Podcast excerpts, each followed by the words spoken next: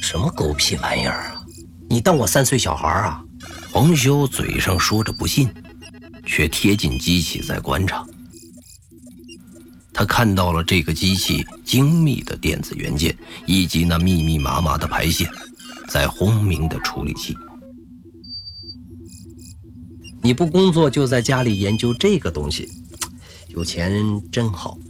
你想试试吗？试这个，怎么用？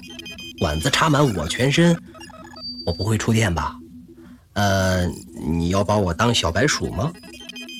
这个仪器对黄潇有着致命的吸引力，说话也开始变得语无伦次了。这台机器可以帮助你回忆起你所经历的一切事情。人的记忆全部都储存在大脑中，不管是一个声音还是一帧画面，都会被大脑保存起来。我们不可能把事情的每个细节都记得住，但是这台机器就可以。黄潇有点不相信，转头看着孟浩然，他想通过孟浩然的表情来确认这个家伙并没有在开玩笑。孟浩然的表情异常的认真，他知道这个家伙没有说笑。在黄潇内心的深处，一直都有一些遗憾，因为某些不知情的原因，他记不住自己的父母的相貌，在家中翻遍了所有的地方，也没有找到一张父母的照片，他们就像是空气一样，在这个世界上消失了。黄潇无数次在深夜中回忆，尝试去记起他父母的样子。但是，却没有丝毫的头绪。然而，面前的这台机器却给了黄潇希望。它真的可以重现人生中的每一份记忆吗？理论上说是的。什么叫做理论上是的？因为至今为止还没有人用过这台机器，所有的推导只是理论上的。这个。什么原理啊？黄潇用手比划着，他现在只是本能的在问，但是他感觉到了自己面对巨型的科技面前，他就像是一只只会使用木棍的大黑猩猩一般。孟浩然深吸了一口气，准备开讲，用人类的语言就好，尽量说到我听得懂。黄修赶紧打断孟浩然的说话。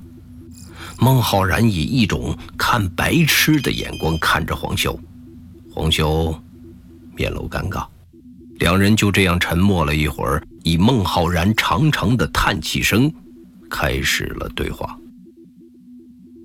这台机器的介导装置是一个超频链接装置。它运行的时候可以和人类的大脑产生共振，形成相同的频率。这一频率来模拟大脑的运行状态，把大脑中负责储存记忆的细胞激活，从而达到目的。孟浩然尝试用最简单的话语告诉黄修，黄修依然是一脸懵懂的状态。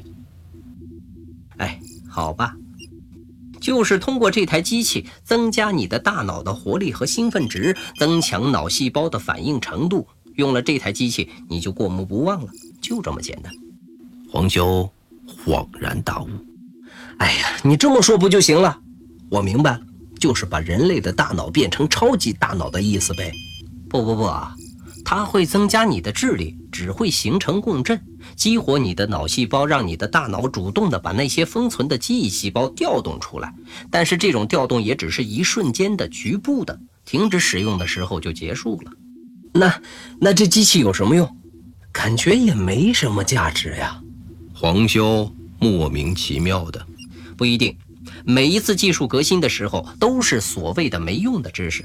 那些没用的知识仅仅看起来没用。这是受限于人类的理解能力，比如闪电，发现闪电的这一过程也被誉为没用的知识，但是后来却改变了人类生产方式的一个革命性的创新。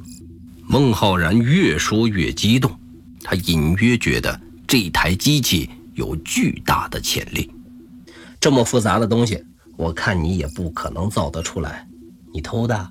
混蛋！这种东西怎么能偷得到？你偷一个给我看看啊！开玩笑，开玩笑，你别激动嘛。Oh my god！和白痴交流真的是费劲啊。孟浩然扶了扶眼镜，转移了一下自己的注意力。上个月我的父母回国了，这些东西都是他们留下来的，仅仅是一个半成品而已。但是简单的功能已经具备了。我想他们不再做下去的原因，也有可能是技术上出现了瓶颈，或者说就是经费的问题。我看也是，这么废的东西怎么可能卖得出去？人们要它何用啊？啊！刚才我都白说了，真是蠢材呢。那你叫我来干什么？让我当小白鼠？不，小白鼠是我。呃，那我帮不上什么忙啊。当我进入设备的时候，需要一个人在外面控制机器，开启开关和及时的关闭。这么复杂的东西，你信得过我吗？怎么不找个专业的人呢？就是信得过你才叫你来。如果找到专业的人，他们看到这种设备是很危险的。匹夫无罪，怀璧其罪，这个道理你懂吧？再说这件事情很简单，我教你一遍就可以了。别别别！万一我把你弄死怎么办？原界一记忆之谈，作者刘昌新，播讲冯维鹏。本作品由刘昌新编剧工作室出品。您现在收听的是第二季第九集。地下室恒温干燥，黄潇被淋湿的衣服都干透了。孟浩然没有说话，就站在黄潇的对面看着他，对他露出了谜一般的微笑。这种笑容让黄潇感到了惊悚。我很兴奋，自从我知道了这台机器的作用后，我就夜不能寐。我的细胞无时无刻不在提醒我，这就是我的宿命。我以前对什么都提不起精神来，但是我依然坚持学习，就是为了等待这一天。我怕不怕死？我告诉你，我怕死。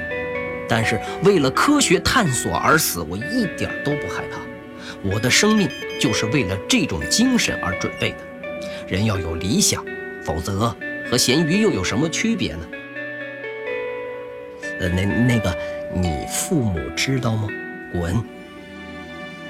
孟浩然走进这台记忆穿梭机中，坐下，在黄潇的帮助下，用这种传感器与自己的身体连接。黄修感受到孟浩然的身体在发出轻微的颤抖。害怕吗？兴奋。孟浩然深深地呼出一口气。来平稳自己的内心。当一切设备穿戴好的时候，黄修回到了控制台。不要紧张，按照我说的来，我的朋友，你会完成的。别说话，闭嘴，不要让我分心。嗯，黄修开始回想孟浩然刚才教他的步骤。其实这种机器的控制非常便利。已经集成到了很高的高度，操作方式已经接近傻瓜式。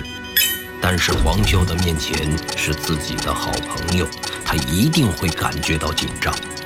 但是所幸，并没有出现任何的意外。按照顺序开启机器，注入安眠药，机器启动。孟浩然感受到药物的效果。他已经慢慢的闭上了眼睛，他最后一点清醒的意识也随着机器的启动消失殆尽。传感器开始产生共振，这种共振是低频的存在，人类是完全感受不到这种共振。但是不知为何。黄潇却隐约产生了头痛的感觉，这种共振似乎也影响到